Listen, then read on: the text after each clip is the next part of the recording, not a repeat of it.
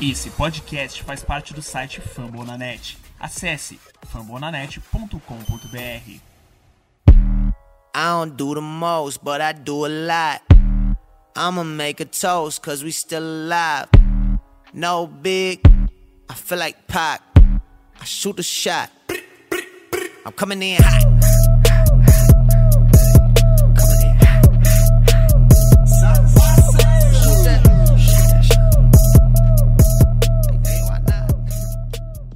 E aí, Nation, beleza?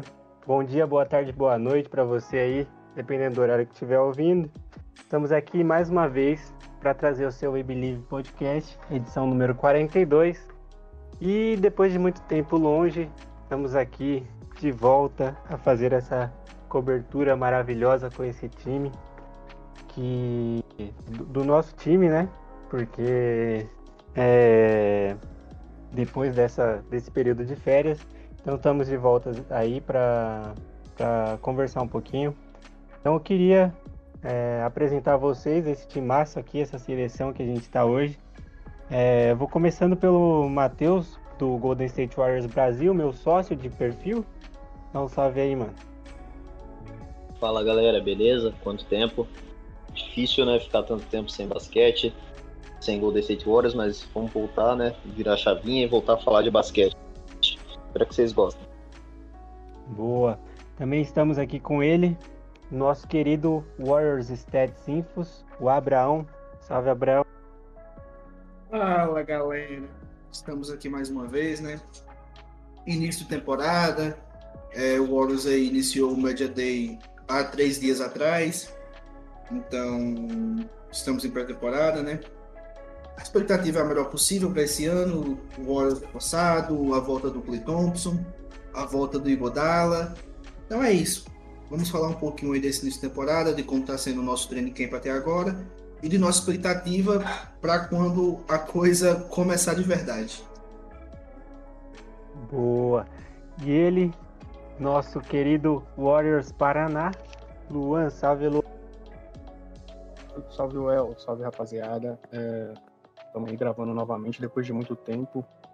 Finalmente a NBA vai, vai começar. E esse, esse podcast aqui é. que a gente está começando a gravar agora é, é o. Desde quando a gente começou a gravar pod, ele é um. É o que eu tenho mais expectativa na temporada. Então vamos que vamos que, que tô animado. Boa. E eu, Wellington, é, do Golden State Warriors Brasil. Brasil Warriors Underline aí, para quem quiser lá. É, e deixando as conversas de lado, né? É, as, as apresentações de lado, vamos para a conversa, porque a gente tem muita coisa para falar hoje. E na última segunda-feira, dia 27, o, começou o nosso, nosso. Começaram os trabalhos, né, oficialmente, do Media Day, do, do Warriors. É, muita coisa foi, foi, foi vista nesse, nesse dia.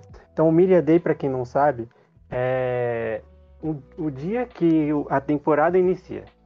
No caso, quando os jogadores vão tirar é, foto oficial, vão fazer vídeo, aqueles vídeos de apresentação. É, tem uma rodada inteira de entrevistas, começando por, pelo GM, Bob Myers. O único jogador que não esteve presente nesse dia foi o Draymond Green, que alegou problemas pessoais. No caso, ele não conseguiu é, participar dos dois primeiros dias de trabalho, mas tudo ok, já tá, já tá por lá. Não foi pro Lakers, tá? Para quem tava com medo aí. é, depois de, de, assistir o jogo com o LeBron, é, o LeBron não conseguiu fazer essa, essa não. Então, Draymond Green com a gente, tudo certinho. E vamos lá. É, primeiro tópico que eu quero trazer aqui é sobre esse Media Day, sobre esse início de trabalho, né, da nossa pré-temporada, é a volta do Clay Thompson. É, nosso GM e o, e o técnico já confirmaram, provavelmente confirmaram, provavelmente não existe, né? Mas colocaram um prazo de janeiro para o Clay Thompson voltar às quadras. Então eu queria saber de vocês aí. É, nós podemos ver algumas coisas na rede, vídeo, o Clay muito feliz, né? O Clay que apareceu com aquela famosa headband amarela para o primeiro dia de trabalho, já como um aviso de que Clay Thompson está de volta. É, ele que está tá voltando de, de. tá em transição, na verdade, né? O período de transição da lesão da, da para os trabalhos, né? Então, começando a arremessar, fazer trabalho de quadra, movimentação muito limitada. Então, eu quero saber de vocês aí, rapaziada. O que, que vocês esperam de Clay Thompson? O que, que vocês viram que chamou a atenção? É, porque o, o ambiente em torno dele é de muito otimismo. Então, começando aí por você, o Matheus, pode dar um, um, uma visão aí pra gente do que, que você acha? Cara, muito bom ver o Cleiton se enquadra novamente, né? Mesmo que seja só no, no, treinamento. Mas é bom ver ele feliz. Ele nunca foi um cara de falar, falar besteira, né? Falar. Assim, sempre um cara mais na dele, um cara que não liga para as coisas. Não liga assim, de, de mostrar pro público. De, ele, ele é na dele.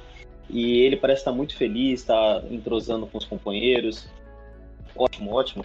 Mas eu, eu acho que tem que ir com calma como o pessoal disse né, nas entrevistas, tem que ter um, um, para essa cirurgia que ele fez, que é prazo de pelo menos um ano para retorno. Ele fez a cirurgia no final de novembro, então não volta antes dessa data. E se voltar no final de dezembro, voltar em janeiro, por mim pouco importa. Nós temos elenco suficiente para nos mantermos ali em cima. Ali em cima, eu quero dizer, próximo ao, à área de mando de quadra, enquanto ele não volta ele não perca a credibilidade dele, principalmente na defesa, que possa nos ajudar na parte que importa da temporada. Então eu tenho expectativas positivas para ele, principalmente depois de ver o Kevin Durant voltando de lesão ano passado jogando daqui, naquele nível. Tenho esperança que o, que o Clay volte em algo em um nível parecido ao que ele estava quando saiu. Boa, boa. E você, Abraão? Manda aí pra gente o, a sua análise estatística na zoeira. Mas fala aí pra gente o que você espera dessa volta. Eu, cara, assim, começar com uma frase aqui.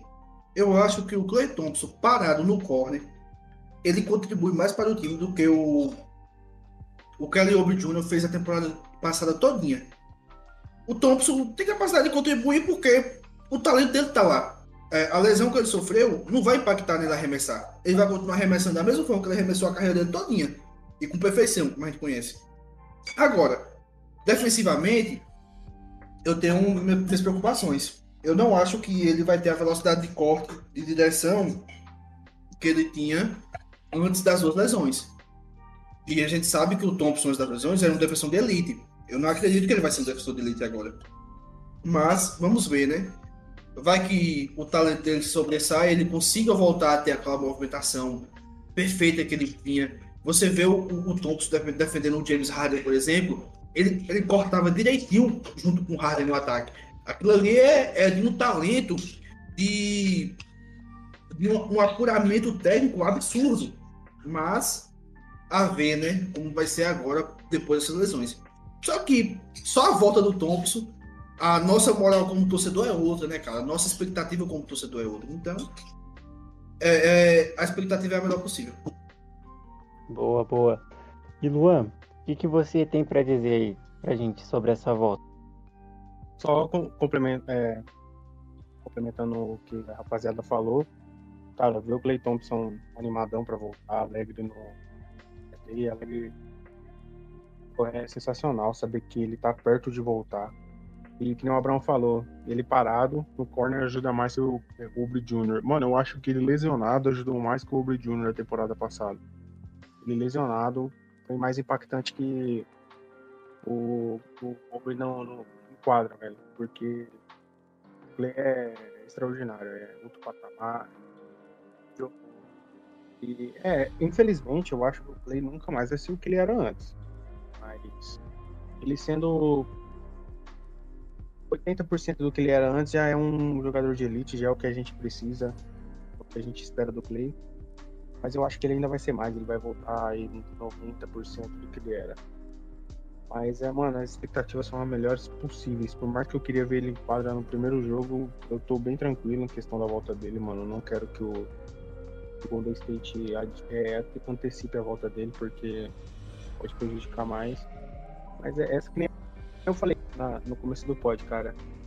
Essa, essa expectativa para essa temporada, desde quando a gente grava pod, uma das melhores.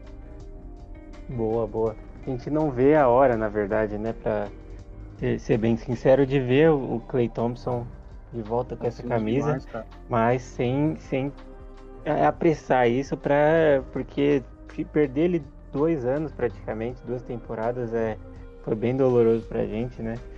E eu não, não, não consigo im- assim, é, imaginar como vai ser essa volta no Chase Center lotado. Já foi confirmado isso pelo próprio Steve Kerr, que a volta do Clay vai ser em casa.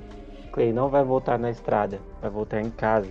Então imagino a arena, ainda bem que com a volta do torcedor, é, vindo abaixo com, a- com o anúncio da camisa 11 e ver que ele sempre entregou pra gente, né? Defensivamente ou não, acho É que arrepiado, cara. cara, arrepiado só, você só, só, de, tá- só, de, só de você ver Clay Thompson na quadra, eu acho que o próprio adversário já vê com um pouquinho mais de respeito, porque é um cara que não tem é, o ódio ou hate de ninguém da liga, pô. Todo mundo quer o Clay Thompson no seu time, mesmo com, com ou sem a, a, a lesão, que é bem comum da gente ver várias montagens do Clay com camisas de outras franquias, mas ele vai voltar sim, esperamos que mais forte, mas eu quero ver daqui seis meses, rapaziada. A gente entrando no podcast aqui e lembrando desse de hoje, porque tomara que nosso menino volte entregando muito mais. Então, é, falando de menino, tem o nosso menino aí que passou por dois anos meio complicados. O primeiro ano no universitário, que só conseguiu jogar três jogos e ficou afastado pela NCAA. E teve um ano bem complicado no começo. Eu sei que a gente sabe que chegar logo no Golden State Warriors com uma pressão que, que tem sobre essa franquia hoje é bem complicado. Mas o menino não teve um ano muito fácil. Começou muito bem, teve um jogo sensacional contra o Nets e que deu muita expectativa pra gente e que a gente pôde ver um pouquinho do talento, mas depois veio o Covid, é, lesão, então é, é um, um menino que pelo, pela primeira vez, né, vai ter um, a chance de mostrar o talento assim de verdade pra gente. É, que tá voltando de lesão, é claro, é, operou o menisco em abril e provavelmente deve voltar, é, mas não- tem data certa, mas não deve demorar muito a voltar. Ele já está fazendo trabalho com o novo técnico, que é o Dejan Milojevic, que é um cara bem conhecido no, no cenário europeu do basquete. Eu queria saber de vocês, o que vocês esperam dessa do Wiseman para essa temporada, né? Mesmo que ele não jogue esse começo, mas é, o que, que o Wiseman precisa fazer para cair nas graças da torcida? Eu vou começar com você, Luan. Fala aí pra gente, mano.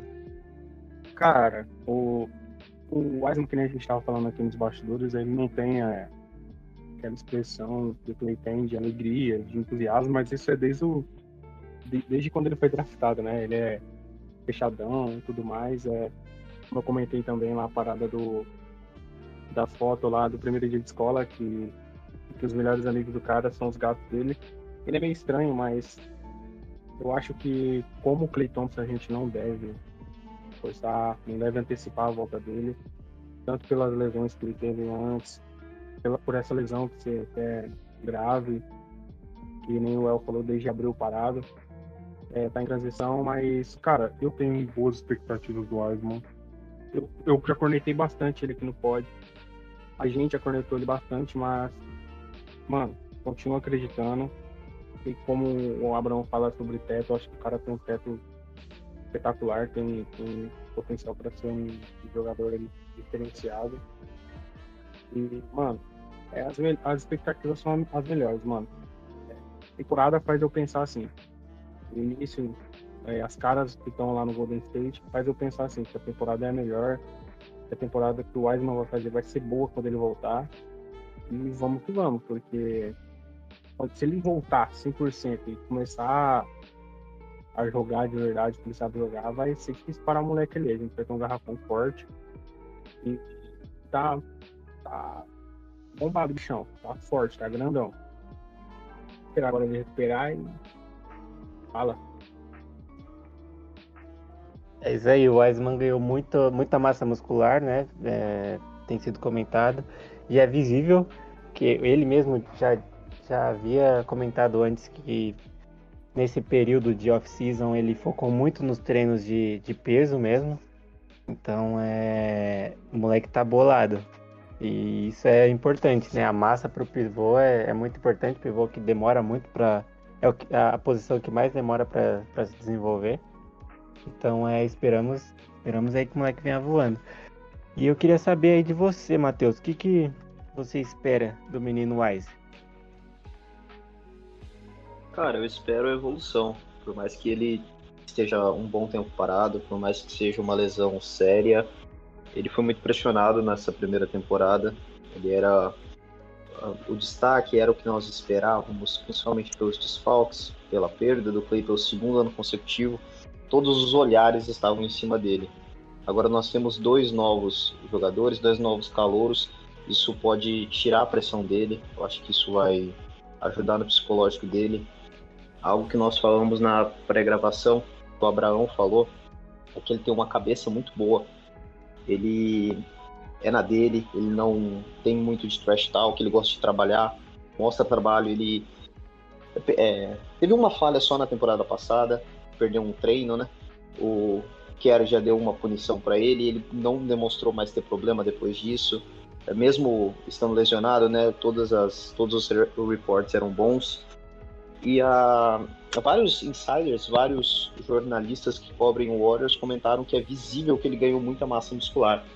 Então eu acredito que isso possa facilitar esse retorno, eu acredito que ele possa nos ajudar, mas algo que me preocupa é o, a nossa carência na posição 5, né? Assim como na temporada passada nós vamos só com dois centers, ele e o Looney. Na temporada passada houve um momento em que os dois ambos estavam lesionados, né? nós fomos obrigados a jogar com Green na 5.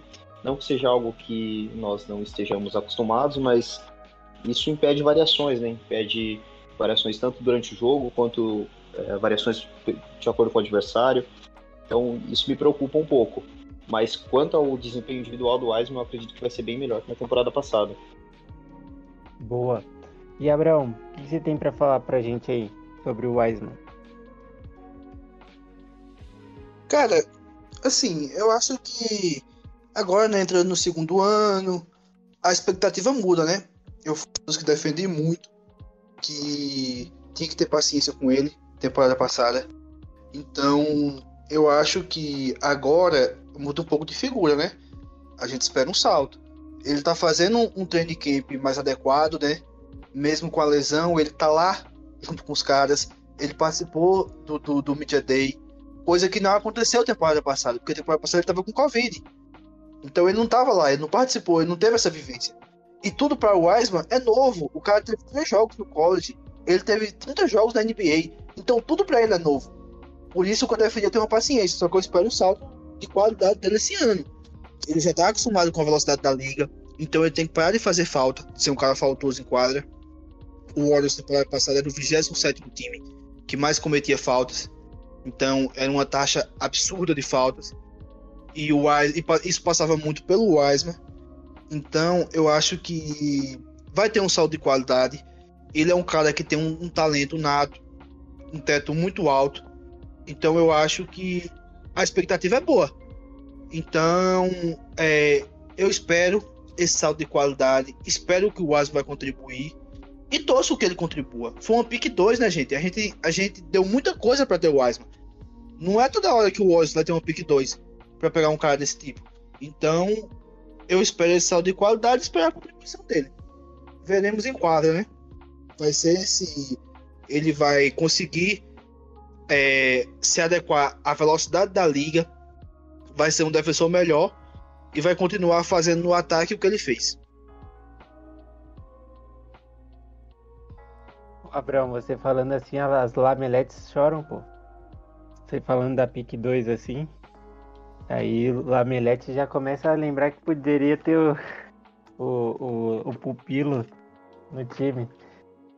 É, caras, é, trazendo o próximo tópico aqui, eu acho que a gente tem é, só mais uma vaga para ser preenchida nesse roster. A gente viu algumas caras, os caras desenterraram o, o, o, o Galloway não sei de onde. É, o Avery Bradley acabou fechando o contrato de, de, para treinar no camp junto com a gente. É, tem o Jordan Bell também, que tá lá, né, não sei fazendo o que. E provavelmente é, Gary Payton the second. Então eu queria saber de vocês aí quem, quem que vocês, se vocês, vocês fossem apostar, em quem que vocês colocariam o dinheiro de vocês pra quem vai ficar com essa 15 quinta vaga? Pode ficar livre, cara. É... Eu acho que o Bradley. Ele é um jogador que eu gostava muito quando jogava em Boston. É um, era um 3 bem consistente. Ele era um, um ball handler quando o Thomas jogava no off-ball. E algo que se assemelha em partes com o que o Curry faz. Eu acho que pode contribuir bastante. Ele tem experiência para isso, né? Eu acho que é a opção mais provável. Gostei bastante do que eu vi do Gary Payton na Summer League, principalmente no lado defensivo da bola, mas eu prefiro a experiência do, do Bradley por conta da nossa inexperiência. Temos muitos jogadores jovens e acho que um jogador do calibre dele, por mais que já, já não seja mais no, no seu alto nível, possa contribuir. Cara, o, o, a questão do Bradley é muito interessante, porque quando eu comecei a comprar o basquete, ainda era meio leigo, eu vi ele jogando no Boston e falei assim, pensei, pensava comigo, cara, imagina um, um dia esse cara jogando no, no, meu time, o time que eu torço. Que era, ele jogava bem, cara. Um jogador muito interessante, marca pra caramba. E eu ficava pensando, nossa, seria muito massa, mas acho que é impossível acontecer. E depois que eu fui começando a acompanhar a NBA, tudo é possível acontecer. E ele tá lá hoje no, no camp. E, cara, eu, se eu fosse o GM, eu apostaria nele. E o mais sensato se apostar é nele. Porque eu amo o Jordan Bell mais. Entre Bradley e Jordan Bell, Bradley. Entre Bradley e o Peyton, Bradley, óbvio. É uma, é uma coisa meio sensata, é uma coisa mais certa a se fazer e eu acho que é o que vai acontecer. Mas é, eu, eu, eu fico muito, muito animado vendo essas paradas. Tipo, é um jogador, cara, marca muito, joga bem, claro, tem suas limitações, não é um Curry da vida, óbvio, mas é, seria muito interessante ver ele jogar no, pra no roster, ver ele jogando. E, e eu, particularmente para mim, seria muito interessante ver ele no. Eu queria muito ver ele lá no, no Golden State.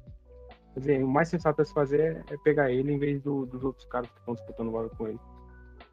Ah, deixa eu perguntar um negócio. O, o Brown, ele vai estar tá no, no roster? Porque ele tirou foto lá. Ele vai estar tá no roster ou ele só tá no camp só? o Abraão, não, perdão, o, o, Michael Murder, perdão, nossa, confundi. Michael, Mike, eu tô no roster. Michael Mulden. Mas, é, respondendo a, a, pergunta do, do, do Wellington aí, eu acho que não, tem dúvida, né, que, que é o Alvin um talentoso disputado de todos que estão disputando a 15 vaga. Inclusive, ele é melhor do que pessoas que estão no elenco dos 14. Eu acho que o Avery Bradley ele tem, um, ele tem um pouquinho de superestimação em Boston, principalmente defensivamente, porque é do Jay Crowder e o Al Hofford que segurava aquele time defensivamente. E o, e o Bradley ficou muito famoso naquela época pelo lado defensivo da bola, algo que eu discordo. Só que ele tem total condições de, de, de contribuir bem com o Warriors. Para quem tinha uma arma defensiva no, no andamento, o, o Bradley, Deus. Então eu acho que não tem nem dúvida de quem deva ficar com essa 15 vaga e de quem mereça ficar com essa 15 vaga.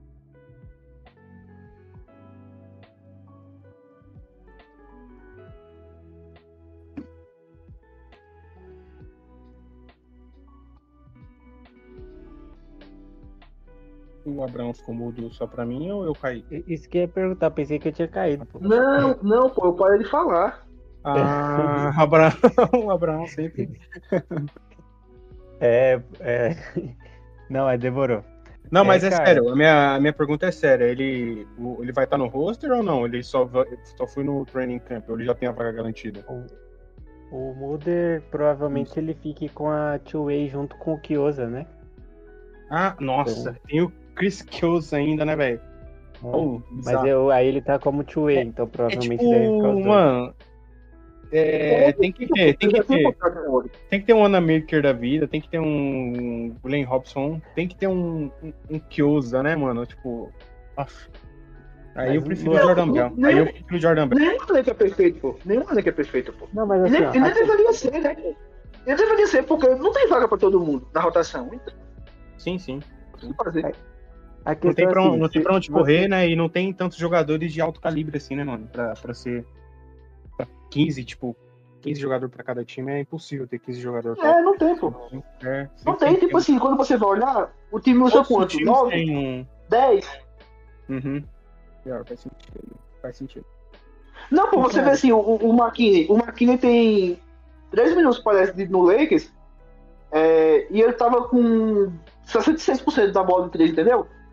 Aí você olha, nossa, 66% da bola de 3, só que ele tem 3 minutos em quadra. Então não tem como, é, Luan. Realmente, todo time vai ter esses jogadores periféricos, porque é assim que funciona. É verdade. Sim, e cara, é, se você parar pra, pra olhar assim, pra fazer uma análise dos elencos, é, nós tivemos, usamos muito o two-way nos últimos dois anos, mas nosso ele- elenco é limitadíssimo, cara. Eu acho que pra esse elenco, se todo mundo se mantiver saudável, vai faltar vaga. Pô, é uma coisa que, que não, não vai ser tão fácil assim, você pegar um moleque lá da. Ah, traz fulano lá do Santa Cruz Warriors, tá concentrado. Não, preciso dele aqui hoje. Sabe? Não, é, não vai acontecer isso. Não vai acontecer de tirar ninguém lá do Santa Cruz pra, pra, pra jogar na NBA. Porque o elenco está mais balanceado, está mais equilibrado. Em relação a essa última vaga, eu também acredito, né? No caso, eu torço muito para que seja o Bradley. Gosto do, do Gary Payton, mas não tem como. O Bradley tá acima, muito acima.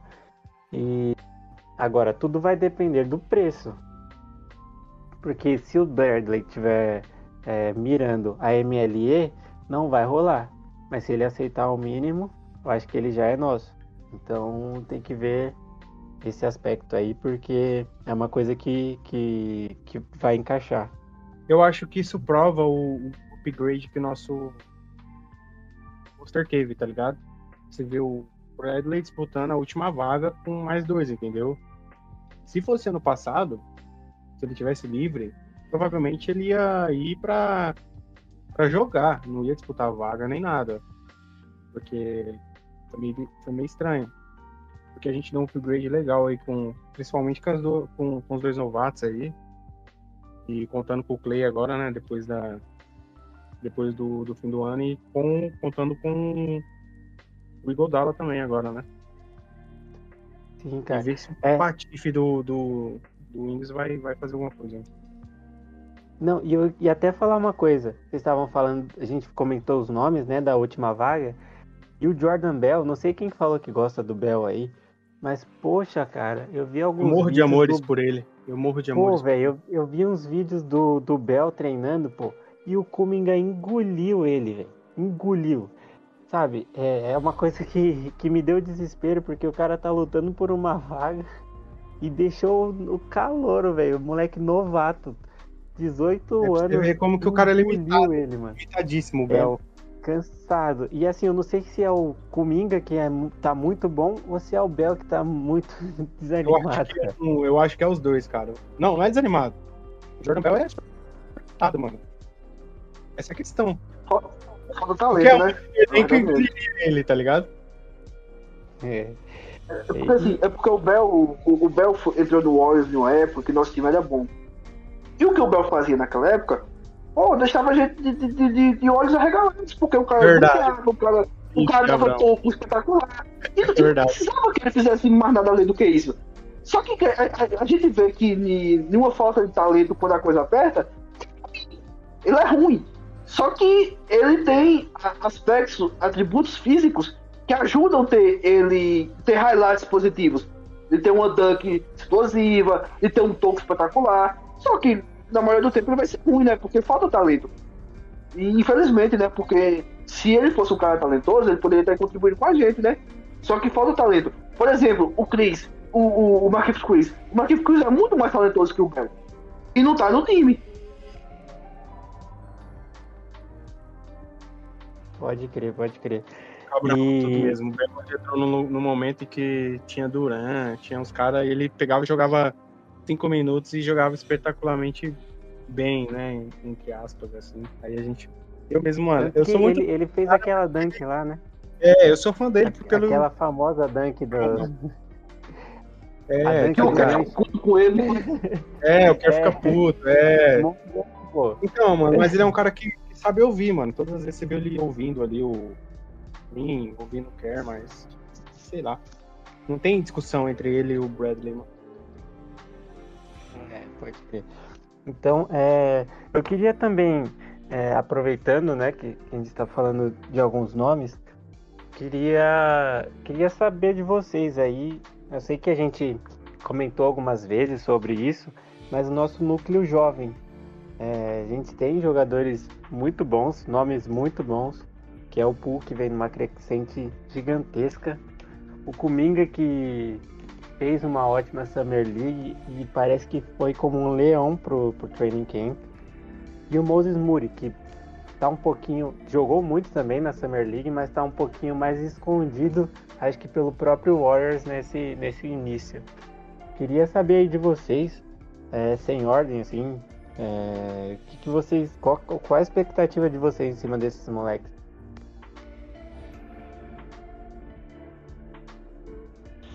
Cara, a minha expectativa, vamos começar por ordem de seleção no draft, contou com Minga, é que ele oscile bastante. Era um jogador muito cru, ele era cru, não. A- a análise de- do quanto ele é cru não veio depois da seleção do Warriors, ele já era muito 8 ou 80 antes da nossa seleção, ele poderia estar lá no top 3, como poderia cair da, da loteria. Então, eu acho que na a visão que nós temos da Summer League é um pouco deturpada pelo nível da competição. Ele usou muito o físico dele lá e é algo que ele não vai ter tanto êxito na liga. Porque tem defensores melhores, o físico dos defensores são melhores, a técnica é melhor e ele vai ter muito menos minutagem do que teve. Ele vai ter muito menos arremessos do que teve na, na Summer League. Eu acredito que ele vai ter um, uma visão parecida do que nós tínhamos com Jordan Poole na primeira temporada. Com uma péssima seleção de arremessos, mas mostrando sinais de que pode ser um ótimo jogador. Quanto ao Moody, eu acho ele muito consistente. Como eu falei no, no podcast que nós gravamos para o Fumble na Net na semana passada, tem muitos jogadores que têm médias de arremessos em que em um jogo arremessam um de 7 e no outro arremessam 4 de 4. Então, o- não, muitas vezes não dá para saber o que esperar. E com o Moody não é assim. Ele é bem regular, bem consistente. Não é como, por exemplo, como o Kelly Oubre Jr., que temporada passada tinha jogo, tinha, teve jogo de 40 pontos e teve jogo de 0 de 9.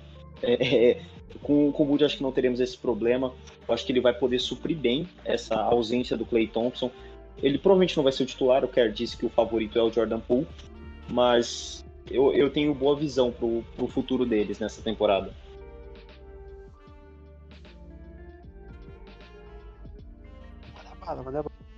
Cara, eu. Pô, calma aí, calma aí, calma aí.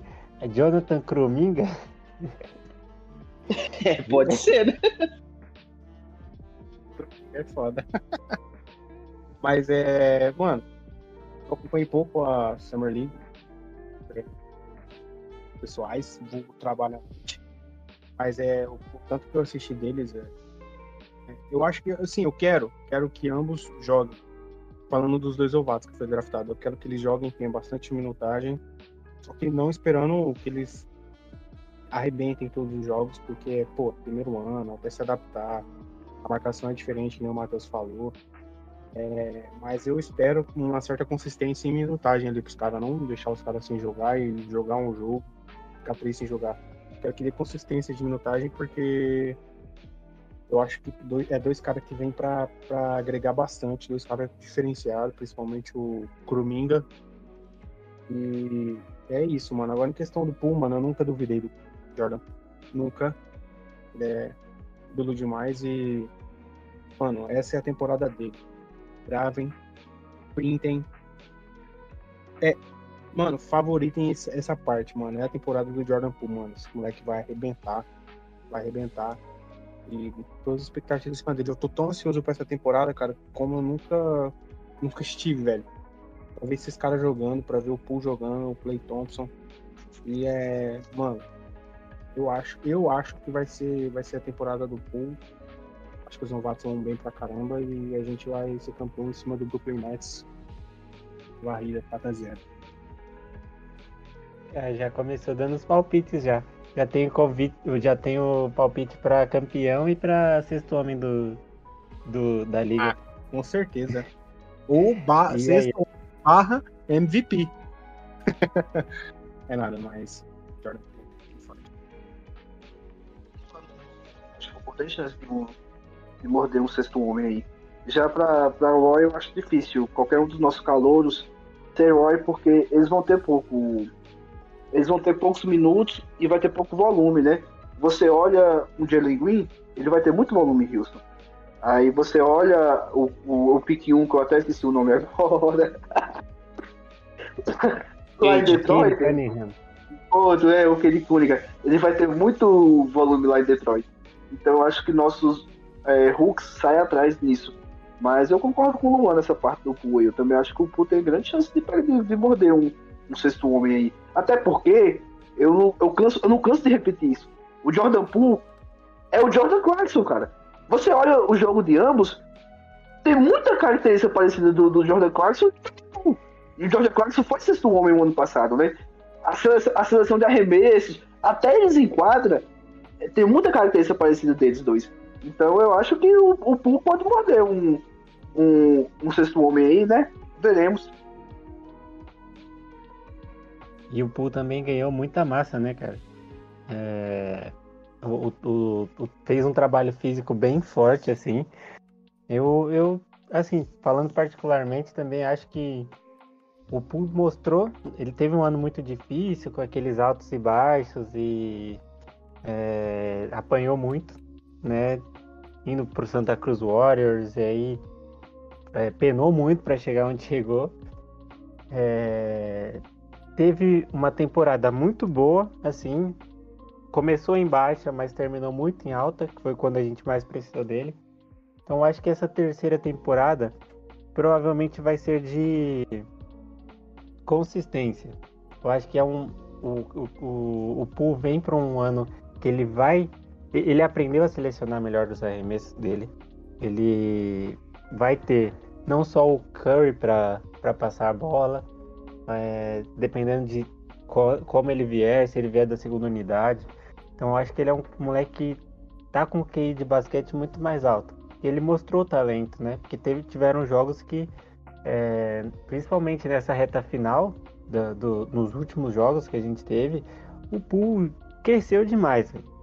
Então acho que se ele se manter consistente, é, entrando ali para deixar 15 pontinhos no jogo, cara, sensacional.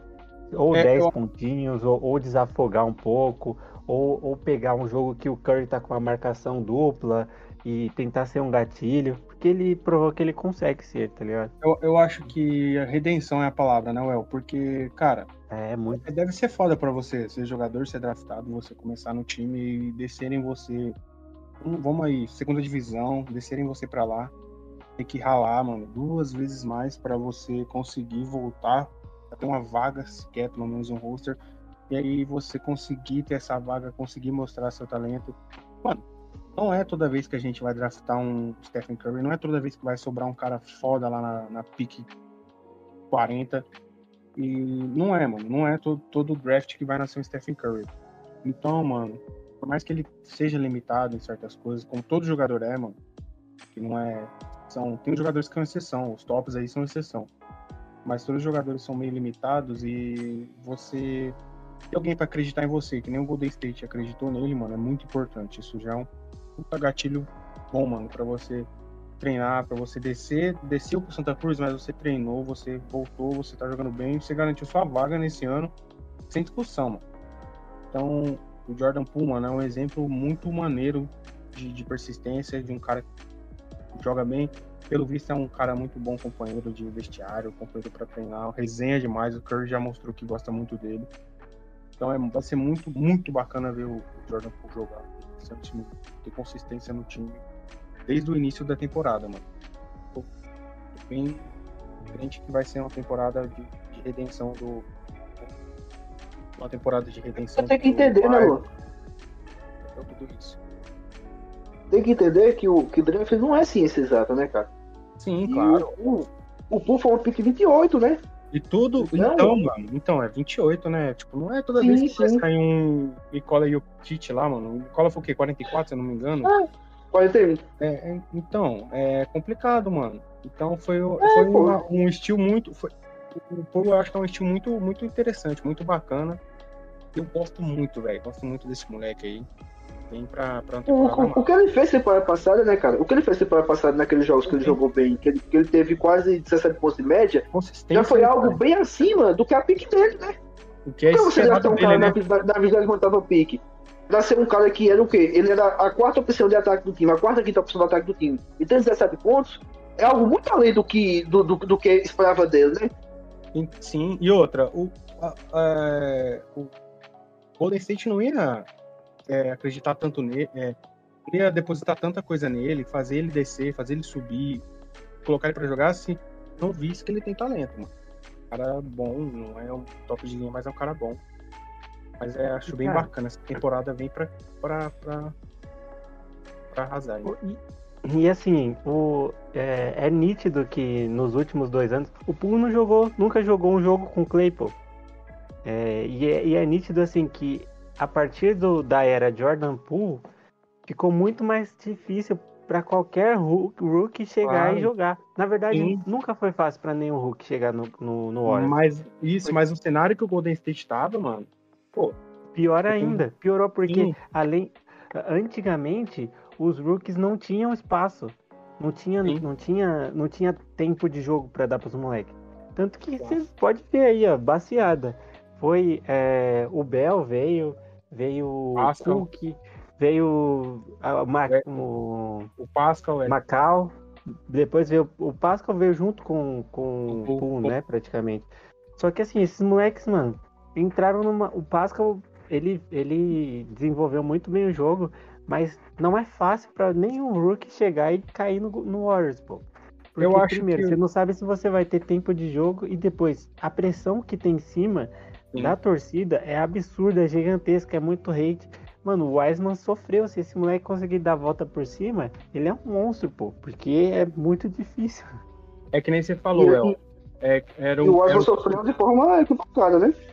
Sim. É impressionante como não entenderam que, que o Wiseman era cru, não entenderam que o cara não teve training camp, não entenderam que o cara não teve college. Ele teve três jogos no college. Pelo amor de Deus, totalmente diferente do Pascal. O Pascal, o Pascal jogou quatro anos no college, o Pascal saiu do college como sênior. E tipo assim, a galera pensou que, que o Wiseman também era sênior, que ele jogou quatro anos no college, que ele tinha que chegar na NBA destruindo. É tipo assim, é, é- é nessa hora que a gente vê o tanto que, que boa parte da torcida do Warriors é, tem um imediatismo e tem um leguismo muito alto. Porque não era pra cobrar o Wiseman de, de- de forma tão assintosa. Porque o cara realmente não era. Ele não ia chegar na NBA fazendo 20 pontos, pegando 15 rebotes.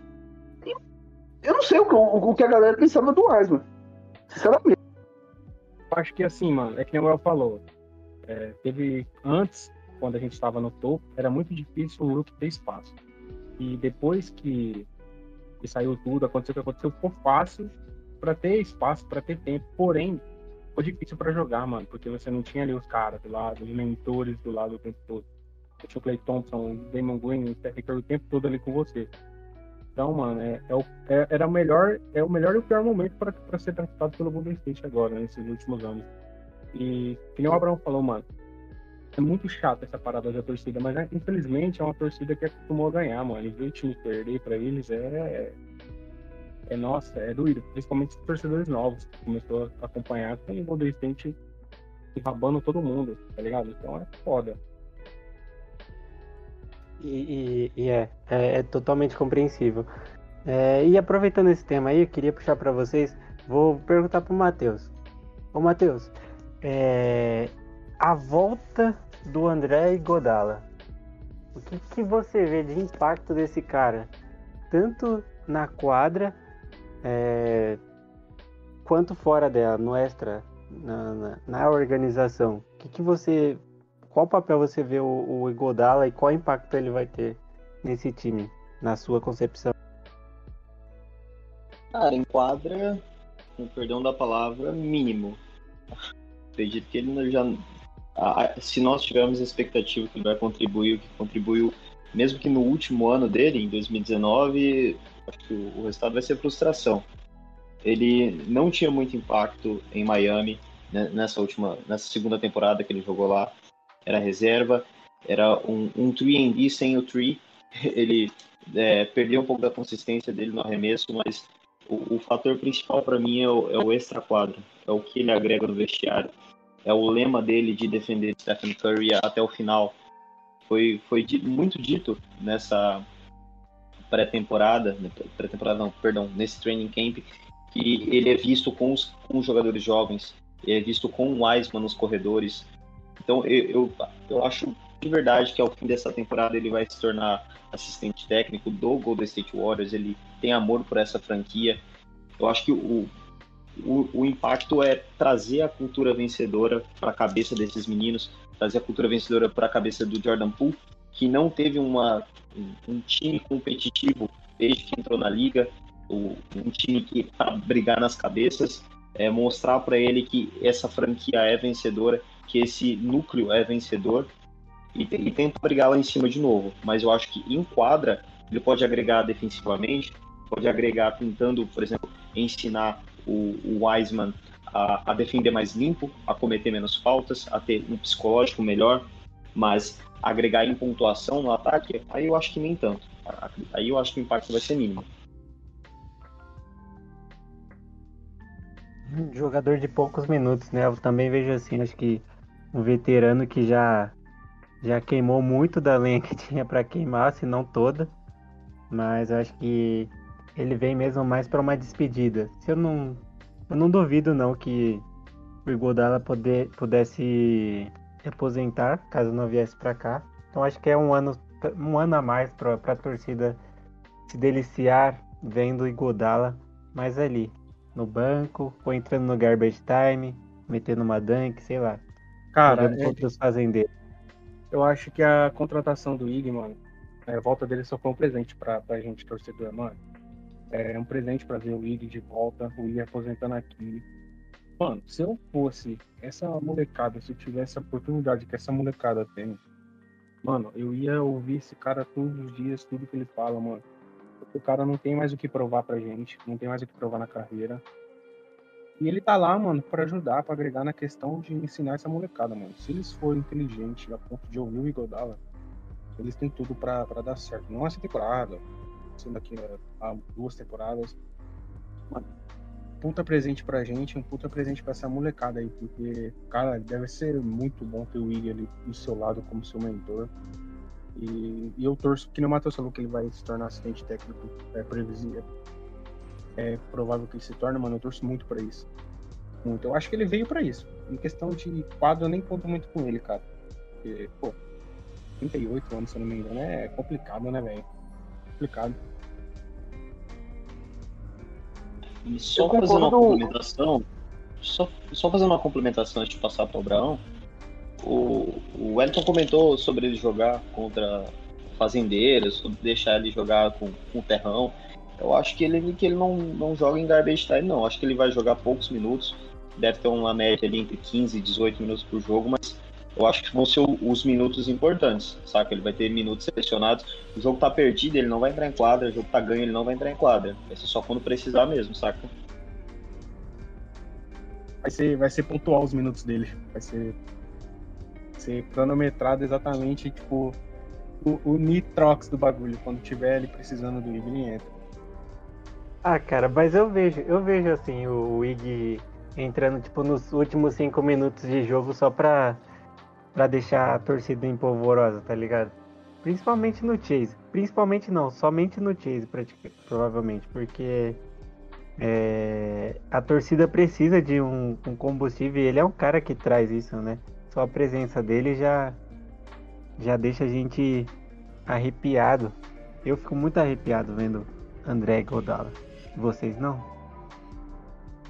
Ah, sim, velho. Eu acho que um, o principal impacto que ele pode ter dentro de Natural, quadra, natural. a- a- o que eu, que eu não falei, mas é que nós tínhamos um- uma carência, vamos dizer assim, na posição, po- posição não é o termo correto, mas é, com quem fica com a bola, com quem controla o jogo quando o Stephen Curry está no banco. Tanto na, na regular quanto no- nos playoffs. E ele tem capacidade para isso. Ele não vai achar passes mágicos, não é um, um armador com uma brilhante visão de jogo, mas ele tem, ele tem experiência para tal. E ele nem ele não, dá para falar que ele tem comparação com o Wanamaker que nós tínhamos temporada passada. Eu acho que isso pode agregar bastante para os poucos minutos que o Curry vai ficar no banco. Ele mata umas bolinhas de três ali, paradinho na horta, ele mata, no clutch. Eu acho que é um cara, velho, massa demais. Assim. Isso aí. Em Ah, partes com você. Né? É, agora, agora é minha vez de falar. ai, ai. Pois é, mas eu concordo em partes com vocês, só que assim, eu acho que o papel do Igodala, é, eu sempre falo isso, né? Que além, além do todo o talento que a gente tinha naquele, naqueles times lá de 16, 17, 17, 18, é, o próprio Godala fazia parte do, do, do, do Repson 5, né? Que era o quinteto ideal. É, a gente tinha muita experiência naquele vestiário, né? Porque a gente tinha o Igodala e tinha o David West, que eram caras que não tinha medo de, de- do Curry, não tinha medo do Green. Eram caras que gritavam no vestiário e todo mundo respeitava. E o Igodala traz isso de volta para o Warriors, né? A gente precisa disso. De um cara que não é explosivo igual o, o Green, mas é um cara que é ouvido por todo mundo. Só que eu acho que a contribuição dele em quadra vai ser bem maior do que isso. Eu acho que em uma pós-temporada, o Igodala contribui muito em quadra. E não de, de, de gambas time, não com 5 cinco minutos dentro de quadra. Não, contribuição de verdade. Eu ainda acho que o Igodala tem, tem gasolina no tanque para contribuir muito em momentos críticos. Não é que ele vai contribuir toda noite, igual ele já fez, mas contribuir em momentos pontuais. E eu acho que vai ser interessantíssimo ver é, Toscano Anderson, Green e Godala no time, né? O Felipe gosta muito quando eu falo disso, né? Que o, o, Juan Toscano Anderson ele é feito do mesmo material do, do Godala e do Green. Um material de raça, um material firme, um, um- material que, que defende, que não desiste da, da, da jogada, não desiste da bola. É um cara que, que contribui de muitas formas em quadra. Tanto quanto o Green e o, e o Godala fazem isso. Então acho que vai ser muito interessante ver esse trio em quadra pelo Warriors. E tem o, Por, o Otto Porter Jr. também, né? Que provavelmente vem para jogar ali na, na- nas alas também. E tem o Bielitsa, né? Que vem de, de Power Forward. E possivelmente, eu acho que ele não vai jogar ali, mas eu acho que vem muito mais para fazer uma al- alguma algum encaixe para jogar no small ball. Então ele vindo na 5, não sei. Bielitsa vai ser center. Bielitsa vai ser center. Eu acho que o encaixe porque é do fez, do né? É, é, é center. E aí, é, provavelmente. E tem o, o Kuminga também que o, tá sendo trabalhado para isso. Dizem que é, dependendo da, de como ele se desenvolver, também pode entrar no, como center no, no, no, no small ball. E tem o Green, então assim, cara, o principal é que tem muitas variações na mão do Kerr. Que é o cara que é um gênio, que é. Igual eu tava brincando, é o Thanos, cara. Você deu os anéis na mão do. do a- as joias do infinito na mão do Thanos. Pra ele brincar. E é o cara que, vai, que consegue tirar leite de pedra, um cara que é sensacional. E não tem como subestimar, né? O Kerr. Então é. Falando. É, ah, peraí, peraí, que eu me perdi.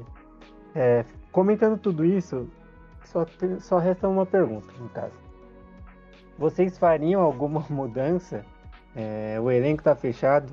Foi dito muito sobre isso na- na- nas entrevistas, né, pelo, pelo Myers. Ele disse que o elenco para ele é esse aí, que ele não pretende fazer nenhuma movimentação. Mas vocês, se estivessem no lugar dele, fariam alguma? Alguma movimentação? Tentariam algum jogador que está entre aspas, disponível aí no mercado?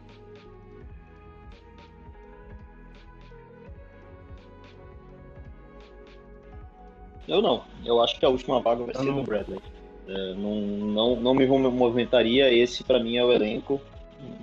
Até porque o foi falado, inclusive, como eu disse no último podcast do, do Fumble na Net, no Noaro, de previsão do Warriors, é, para partir para um all-in, para fazer uma troca, tem que aguardar o Clay Thompson voltar. Tem que ver como ele vai voltar, como esse time vai se comportar. Então, é, no máximo na trade deadline em fevereiro, mas mesmo assim eu acho que se tiver alguma troca grande é só na próxima off-season. E para agora eu não faria nada para complementar o elenco não. Acho que isso é o suficiente e estamos bem servidos. Cara, eu não, não tenho a ideia de complementar o elenco. Que a gente Myers fez o movimento que tinha que fazer para deixar o elenco consistente. Aí porque vai ser três derrotas, três vitórias, três derrotas, vai ser uma parada consistente, uma pa- consistente pro bom, consistente pro ruim, ou mediano pro bom. E a única coisa que eu iria já mais com, detalhes é a parada do Wings, né, mano? A questão da, da vacina. Mas em questão de troca, em colocar alguém só acordando com o Matheus, o dando a última vaga pro Bradley mais. Só que eu acho o que não, que é nosso teria- último tópico. Então, eu acho que não tem nada necessário e nada muito importante pra se mexer mais nesse time, não, mano. Deixar a parada assim e não fazer cagada e dar a última vaga pro, pro Bradley ali, não, não puxar um Jordan Bell ou o Peyton. E ver a parada do Wings. Mas de resto, mano, acho que a gente tá bem. Fechadinho. É, eu acho que assim, a movimentação mesmo é, é só se vier a acontecer alguma lesão, mas com o elenco saudável vai ser isso aí. Isso aí mesmo. E não, porque não precisa, né, gente? Não precisa realmente fazer mudança. Não mesmo. Eu acho que, que o time tá fechado e tem, e tem talento suficiente. Tem talento suficiente nesse time. Então eu acho que realmente não precisa fazer nada por agora. Agora, se as coisas derem errado lá na frente, quem sabe? Boa. Inclusive, tá fechado e da- equilibrado, né? Inclusive, dando um gancho pro Wellington, eu acho que esse time é muito competitivo, mesmo sem o Wiggins. Isso que, é, que a gente ia falar agora. É, muito obrigado, tá vendo? O cara é um meia clássico, camisa 10. Deixou aqui, ó, assistência só pra meter ele gole. Andrew Wiggins. Tá escrito aqui, eu não vou falar palavrão, porque pode ter criança ouvindo. Tirem as crianças da sala. Andrew Wiggins é um FDP?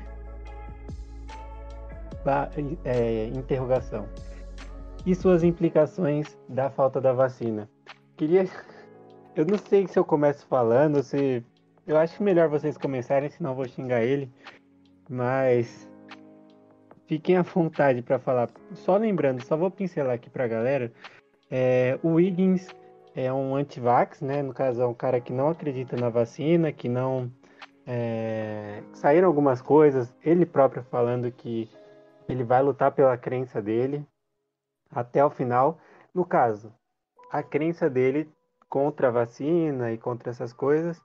é, O Golden State Warriors fez toda a- o que estava ao alcance, né? No caso, para que a gente não perdesse o Wiggins. Só, só contextualizando, se o Wiggins não tomar vacina, ele não vai poder jogar nenhum jogo em casa. Então, no caso, você conta 41 jogos, né?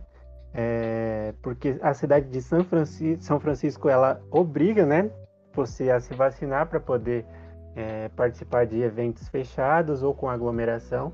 Então é entre aspas um passaporte da vacina. Então é obrigatório você ter se vacinado com as duas doses para poder participar de qualquer evento.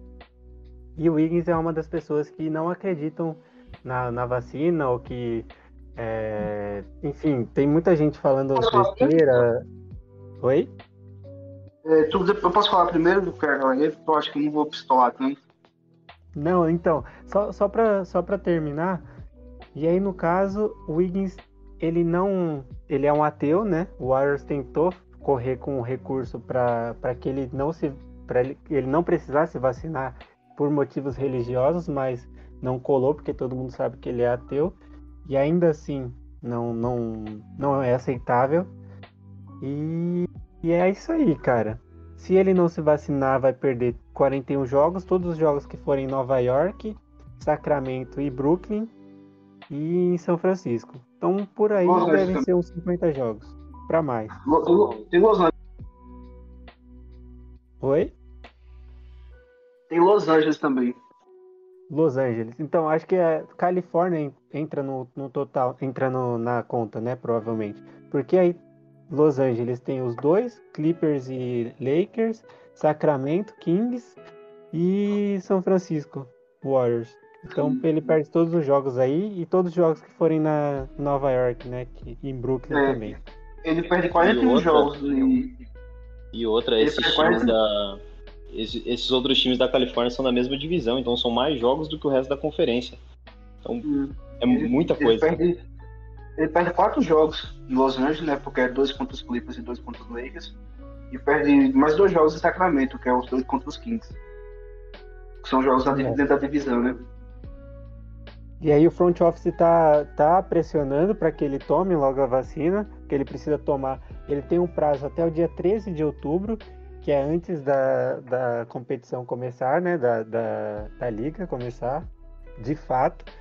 Então tem muita pressão em cima. O Curry falou, teve é, é, uma entrevista muito forte, né? Ele falou assim que é, espera que o Wiggins vá na, na direção correta, mas se ele não fizer, eles vão tomar atitudes também.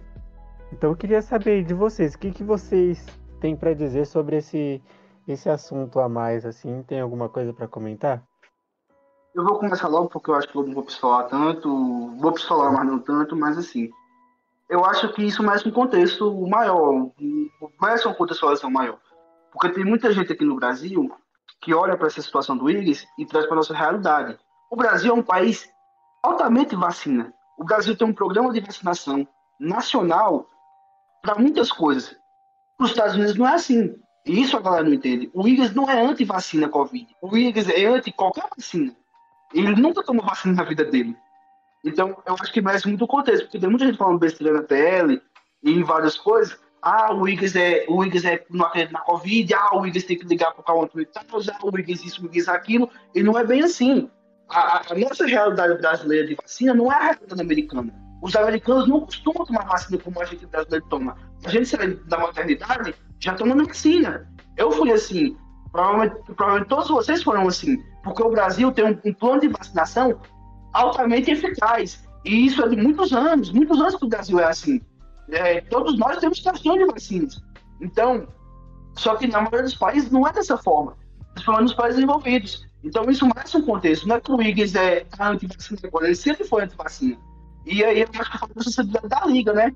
Da, da, da Liga não, do Estado da Califórnia, nesse sentido.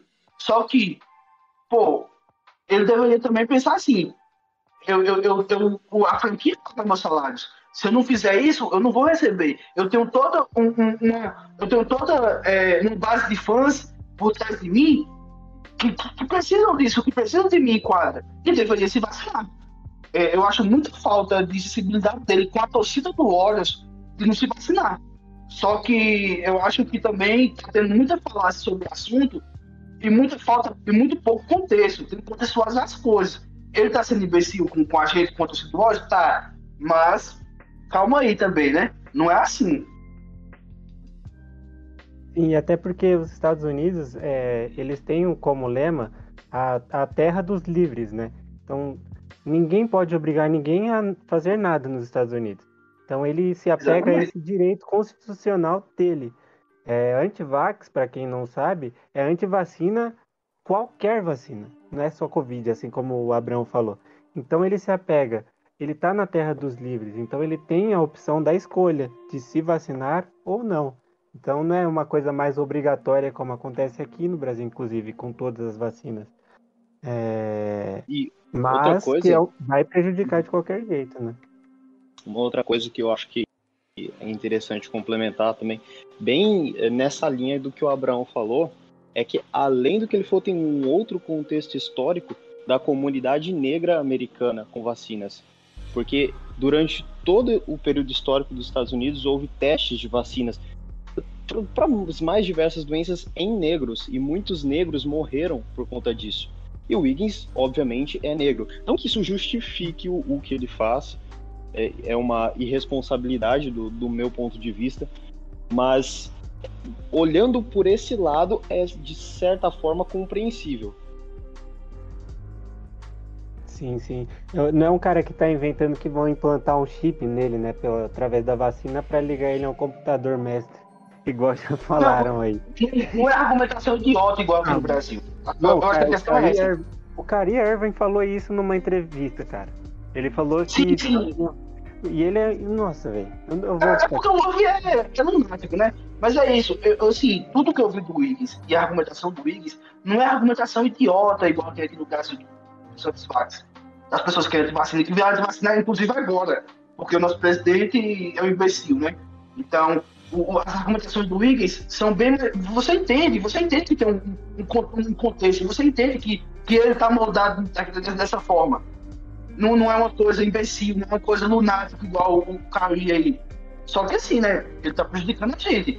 Mas, é igual o Matheus falou, tem toda a questão do, do, negros, tem todo o contexto. E é isso que, que, que as pessoas aqui no Brasil têm que entender. Que nossa realidade não é a realidade dele. E, e, e dá um, um aí também nas críticas, né? Eu, eu, já falei. Eu acho que uma imbecilidade ele prejudicar a gente dessa forma. Mas, fazer o quê, né?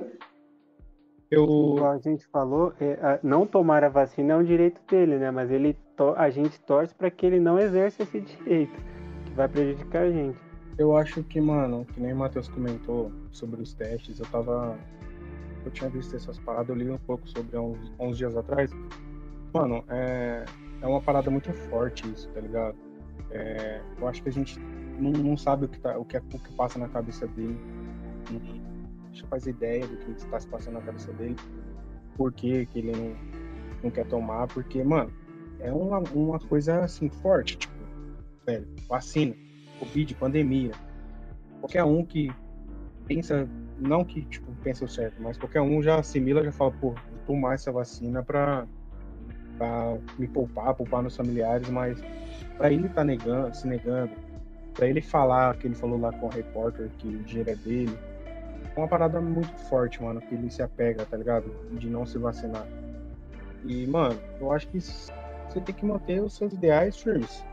Se ele não quer tomar porque ele acredita que não vai fazer bem, ou pelo que o Matheus falou, que ele se apega à parada do, da questão negra, mano, é foda, velho, você saber que seus antepassados passaram passaram pra, pra todo mundo tá se vacinando aí, tá ligado?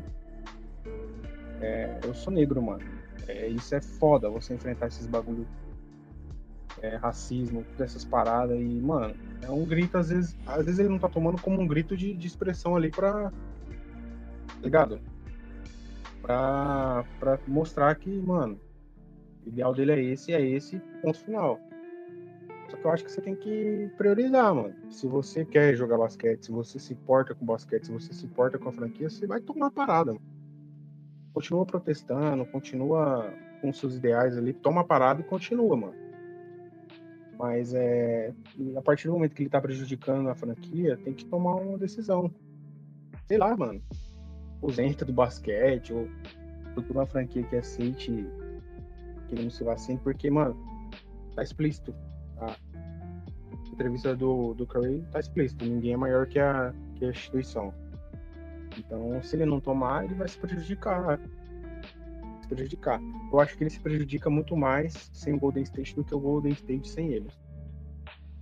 E o problema é o mercado, o valor de mercado dele vai ser jogado no chão. Vai valer o que o Ben Simmons vale hoje, o que o Kyrie Irving vale hoje. Que, sinceramente, eu acho que o Kyrie Irving não vale siroca nenhuma hoje. Mas é, sei lá, mano, esse bagulho é meio é, sensível de, de, se falar, porque a gente não sabe o que se passa e tudo mais. Eu torço para que ele toma, se ele não tomar, que ele tome um rumo longe da, da nossa franquia aí. E respeitar o Willis. Sim, sim. E a questão aqui que a gente fala, né?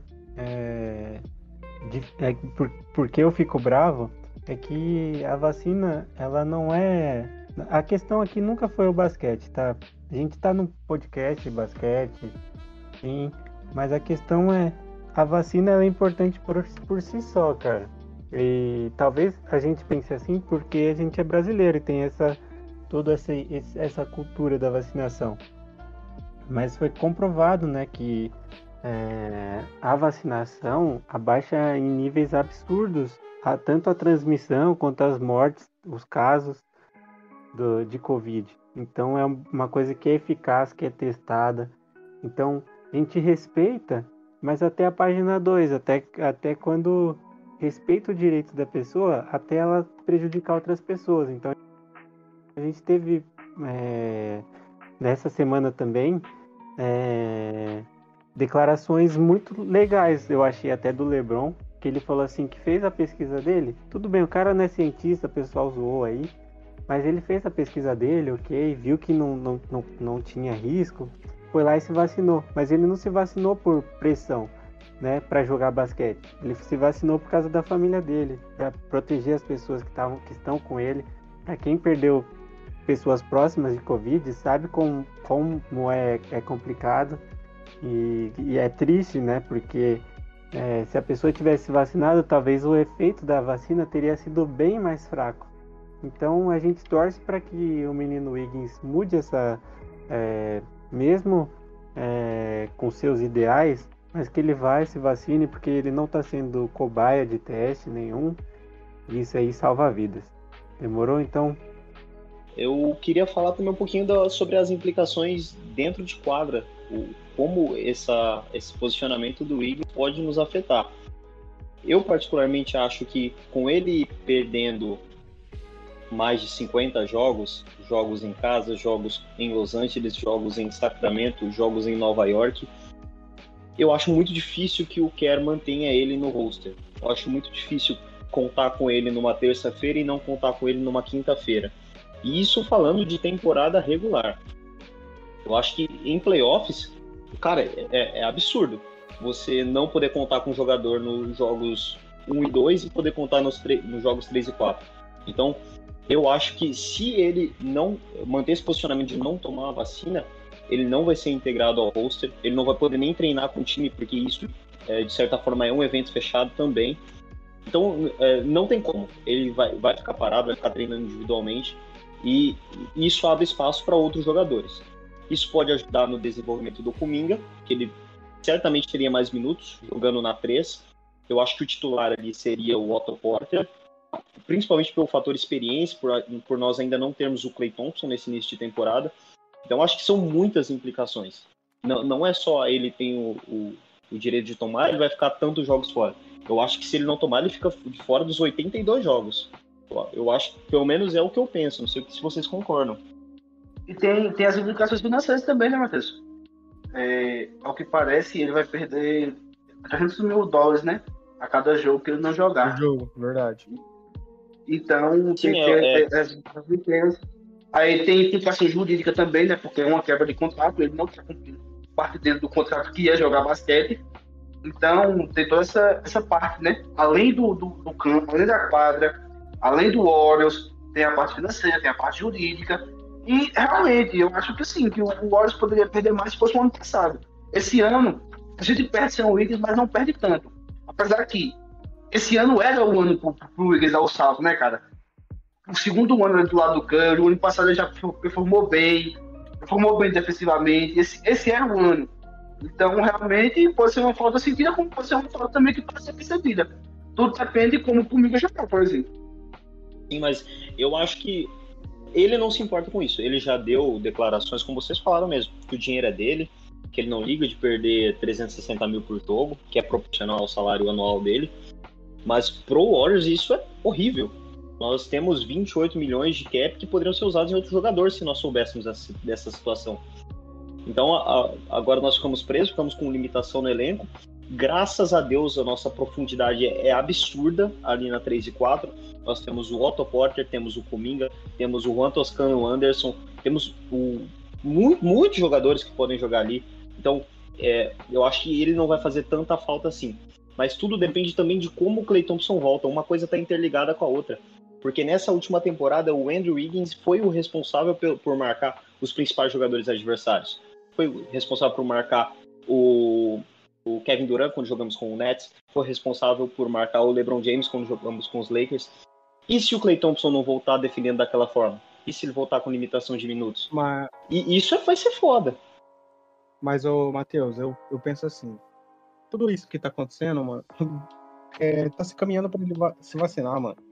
É, ele tá lutando pelos ideais, ele tá. Eu acho que é mais uma forma de protesto.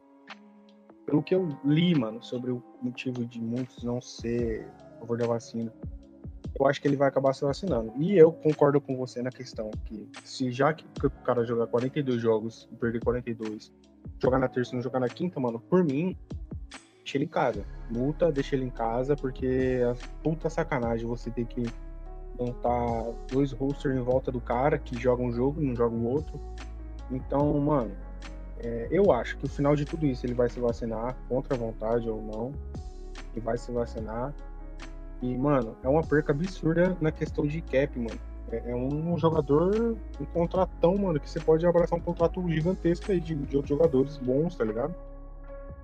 E eu acho que se a partir do momento que ele não quiser jogar por não se vacinar, mano, ele vai ser mais importante ele fora do time do que dentro. Porque um cara desse não é bom nem pro, pro vestiário, entendeu? Você contar no vestiário. Mas eu acho que, o- que o, o desfecho de tudo isso daí é o Wing se vacinando uma hora ou outra, antes do dia 13 e voltando ao normal. Tomara, tomara. E que dê tudo certo, né? É, Eu acho que, assim como vocês falaram, o- é uma temporada pro Wiggins jogar com um time muito melhor. Ele segurou piano nesse um ano e meio que ele chegou, né? Um- Uma temporada e meia praticamente. Ele foi um cara que se desenvolveu muito. O Warriors fez milagre com esse cara. E é alguém que eu não gostaria de ver indo embora assim, né? Ou não ver jogar. Principalmente porque o valor de mercado dele, sem vacina, não adianta pedir troca do, do, do Wiggins. Pra quem tá pedindo troca na TL aí, não adianta porque ele é um cara que não tem valor nenhum. Ele já tem um contrato muito alto, né? Ele não é um ativo interessante. Joga muito bem, tem um basquete que se encaixou perfeitamente. Eu acho que ele, ele conseguiu se encaixar no esquema, que não é fácil. Não é fácil se encaixar o estilo Warriors de jogar.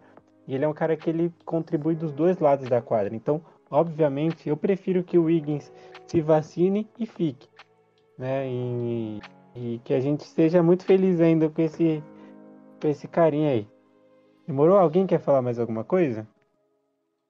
Da minha parte, não, mano. Demorou. Então vamos, vamos para a última parte aqui, né? No caso, eu só vou passar a agenda de jogos da pré-temporada.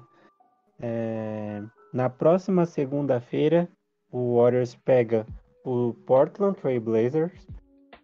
Na quarta, 6 do 10, a gente pega o Denver Nuggets. Na sexta, 8 do 10, o Lakers.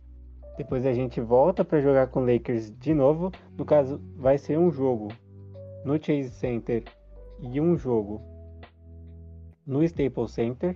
Então, no dia 12 teremos jogo contra o Lakers e aí o último jogo contra o Portland novamente no dia 15 para se preparar para a estreia oficial da temporada no dia 19 de outubro, né? Os jogos às 11 11 horas da noite. Então, é, tendo passado a agenda, eu queria ir ver com vocês nessa última parte é, quais são os palpites de vocês para a temporada, né? O que, que vocês acreditam? Para quem quiser falar da campanha, como vai ser nossa campanha, em qual seed a gente fica, até onde a gente vai e em quem a gente tem que ficar de olho. Vou deixar vocês à vontade aí para os seus palpites. E o pa- palpite de jogador também, quem fica com MVP, se vocês têm algum palpite para falar do nosso elenco. Olha, as, só é, colocando como base, né? as casas de apostas colocam o Warriors com 48 vitórias e meia. A linha está em 48 e meia. Tudo depende dessa situação do Wiggins, né? Mas eu acredito que se tudo der certo, nós superamos essa marca. vamos entre 52 e 53 vitórias, se tudo der certo. É, eu acredito que esse time pode, pode ir até a final de conferência, mas meu palpite é a segunda rodada. O, o quem pode destacar para mim é o, o Moody. Eu, eu, acho que o Kuminga vai, vai atrair olhares, mas quem vai, vai se destacar com, com consistência é o Moody. E tinha mais alguma pergunta? Eu acho que, que é só isso, né? Sim. E a, até onde a gente vai. E se tem algum prêmio individual que você acha que vai vir para? Talvez o sexto homem pro, pro pool, mas eu acho difícil até porque metade da temporada ele vai jogar no time titular, né? Mas se estivéssemos com o elenco saudável, poderia ir para ele. Boa, eu vou, vou mandar a minha aqui também, então. De aproveitar. Eu não vou falar de campanha, mas eu acho que a gente luta para pegar mando. Então a gente deve ficar ali na, na seed 4, 3, brigando lá em cima. É, de, mas muito disso, ou tudo, depende principalmente da, da vacinação, do Wiggins e de como o Clay volta. Se o Clay voltar bem ainda, acho que a gente pega ali a 3, né? E a gente pode ir até a final da conferência.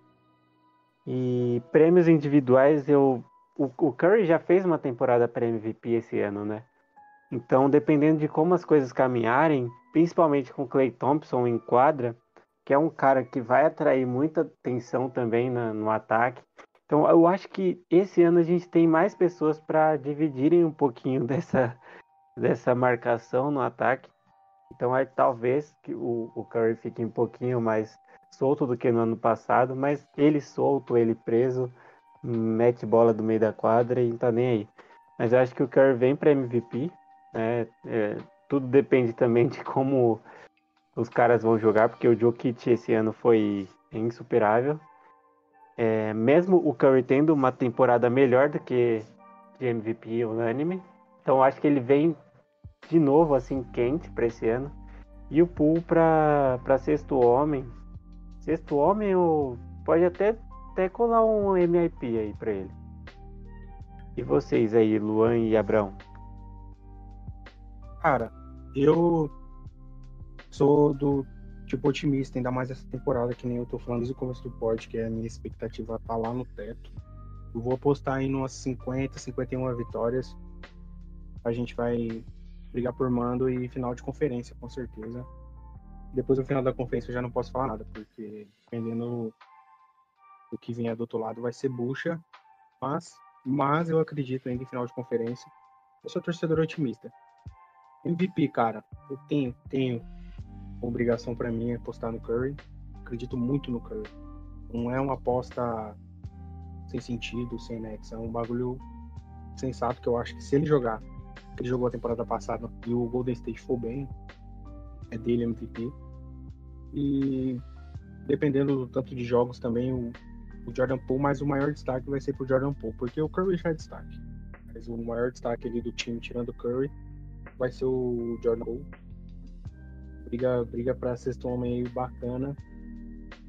E é isso, cara. Minhas expectativas são as melhores. Não vou me apegar em jogo de pré-temporada, que isso nunca não é a melhor coisa de fazer, porque dependendo da, da pré-temporada você já dá umas animadas. Uma animada muito grande. Mas é, mano, a gente tá, tá firme nessa temporada aí, velho. Acredito demais no nosso elenco. E é isso. Só fé. Boa, Abraão. Vamos lá. É, eu tô apostando em um 56. 56, 25. Eu me perdi na conta. Não, 56, 56, 26. É isso. Eu tô apostando em 56, 26 de campanha. É, a gente vai ficar com a seed 2 ou 1 do Oeste. Eu acho que o Oeste tem time pra isso. Posso estar até zicando, né, Matheus? Como você é físico, só que o ano passado eu quase acerto. Então esse ano vai também. No ano passado eu errei por, por 3. Eu coloquei 42, 30 e a gente teve 39, 33. Então, esse ano eu tô colocando 56, 26. É, a gente vai até a final de conferência. Aí o que vinha é lucro, eu acho que, que dá o Warriors e Lakers na final de conferência, no Oeste. E quais as perguntas? Se alguém tem E chance de ganhar algum prêmio. Eu acho que Curry disputa para MVP. É, só que eu acho que ele não vai ter tanto volume igual ele teve ano passado, então a ver. Só que eu acho que Curry pode disputar para MVP e o Jordan Poole pode disputar para sexto homem. Eu acho que tirando disso, eu não acho que o Green venha a ser, venha a ser mais depois na liga. Principalmente depois dessa, dessa loucura aí de dar depois todo mundo pro Gobert, que eu acho isso um absurdo. O Gobert pra mim não merecia ganhar nenhum. Mas isso é assunto para outro podcast, né? Para outra, pra outra, pra outra hora. Então eu acho que talvez o Curry no MVP, talvez o Kerr, talvez o Kerr para para coach do ano, né? Porque se o Warriors fizer uma campanha de 56 26 aí, né, o seed 1 do Oeste, o cara tem chance, né, de ser coach do ano. Então, talvez o Curry, o Kerr e o Poole aí. Eu acho que fora disso, é bem bem provável. Boa. Então acho que é isso aí que a gente tem para hoje. É, acho que nem compensa a gente dar palpite de, da pré-temporada, porque eu acho que o mais importante é a gente ver como a equipe vai se comportar, né? Como que esse time vai começar a jogar. É, é mais para pegar ritmo mesmo. Mas a partir da próxima segunda-feira já teremos jogo aí. E eu acho que é isso aí, rapaziada. É, vocês têm alguma coisa pra falar? Fiquem à vontade. Eu acho que você devia parar de, de medo e, e jogar um número de vitórias aí, porque você foi o único que não soltou. A gente tem que ver quem acerta no fim da temporada. Ah, demorou. Então acho que a gente vem pra 58 vitórias apenas. Caralho, acha- 58 você acha- vitórias, 58 Eu- vitórias o que a gente teve em 2019. eu tô até Eu no time completo, viu? falando, pensando, mano, tô criando muita expectativa, tô muito lunático no bagulho, mas o El vem e arregaça. Joga aí, Tá 58. maluco? Nós 58. draftamos o. Nós draftamos o Comingo ou o Duran? Joga aí 58. É, Já que é Otimismo, pra. Já que é pra... o otimismo Sabe é o que é ótimo. bom? Eu gosto de o apostar na quadro do alta. foi isso. Foi 58 vitórias. Eu gosto é da É. odd alta, papai. Mano, só um bagulho antes de você encerrar o pod. É, gente, tá ouvindo até agora. Mano, pelo amor de Deus, mano. Pelo amor de Deus e da ciência. Vacinem, mano. Tomem vacina. Porque, de verdade, velho. Proteja quem, quem, você, quem tu ama, mano. Que eu tenho, aqui na minha cidade tá, voltou um pouco a, a ter um número alto de mortes e casos, mano. Velho, eu tô vendo um amigos perder parentes próximos, mano. Teve am- amiga minha que perdeu pai e mãe em questão de três dias, mano. Então, rapaziada, tudo bem, mano. Cada um tem seu ideal, cada um tem o que você acredita, cada um tem o seu pensamento, mas, velho, é deixa, não, de- não deixa essa parada sobressair agora não, nesse momento. Tomem vacina, pelo amor de Deus, Coronavac, Pfizer, Janssen, qualquer uma, mano. Tomem vacina e tá ligado, mano. É, e o bom e o diabo é ruim. Ô, Luan, E quem ficou até aqui ouvindo, pai, é só sangue bom. Então é só gente que tá vacinado aí já. Eu tenho Então certeza a palavra. quem começou ouvindo tá até agora, porque hoje pode foi É. E é isso aí, mano. É isso aí. Vacine, Pelo amor de Deus. E é isso aí. Então, rapaziada, pegando esse gancho aí, não deixem de se vacinar, não deixem de, de espalhar a palavra, de incentivar outras pessoas à sua volta também. E muito obrigado mesmo por estarem até aqui ouvindo a gente, essas nossas análises com esse. O time é maravilhoso, né? Ah, tenho nada que falar dessas, dessa rapaziada aí. Mas muito obrigado mesmo e até o próximo. É, cada um aí dá um, dá um salve aí, pode ficar à vontade para falar o que vocês quiserem. Rapaziada, queria lembrar vocês de seguir o nosso perfil lá no Twitter, arroba WeBelievePodBR, e não só no Twitter, nos seguir também no Spotify, We Believe Podcast, que aí você recebe notificação, recebe no topo da sua lista de podcast quando nós colocarmos publicações novas. Beleza? Um abraço, obrigado para quem ficou até aqui, até mais. Valeu, Dub Nation. Até a próxima. E é isso aí, obrigado a todos que estão até aqui. E a, a gente deve gravar novamente depois desses jogos da pré- da pré-temporada, né? O Wellington deve passar a lista aí do- dos jogos da pré-temporada. E provavelmente depois desses jogos a gente deve vir aqui com mais uma análise para vocês antes de começar a temporada de fato. Mas é isso aí, obrigado pela audiência de sempre. Valeu, rapaziada. Tamo junto. Muito obrigado, rapaziada aí do pódio, mano. São, virou família. Pô, caminhada muito bonita nossa. Mais uma temporada. É, todo mundo que tá ouvindo a gente, todo mundo que já ouviu, todo mundo que começou a ouvir agora. Mano, essa temporada promete. Não só pelo Golden State, mas pelo nosso pod, que é isso aí. Tamo junto, rapaziada. Oh, abraço do Barros Paraná. Então é isso aí, rapaziada. Muito obrigado e beijinho no seu coração azul e dourado. Falou.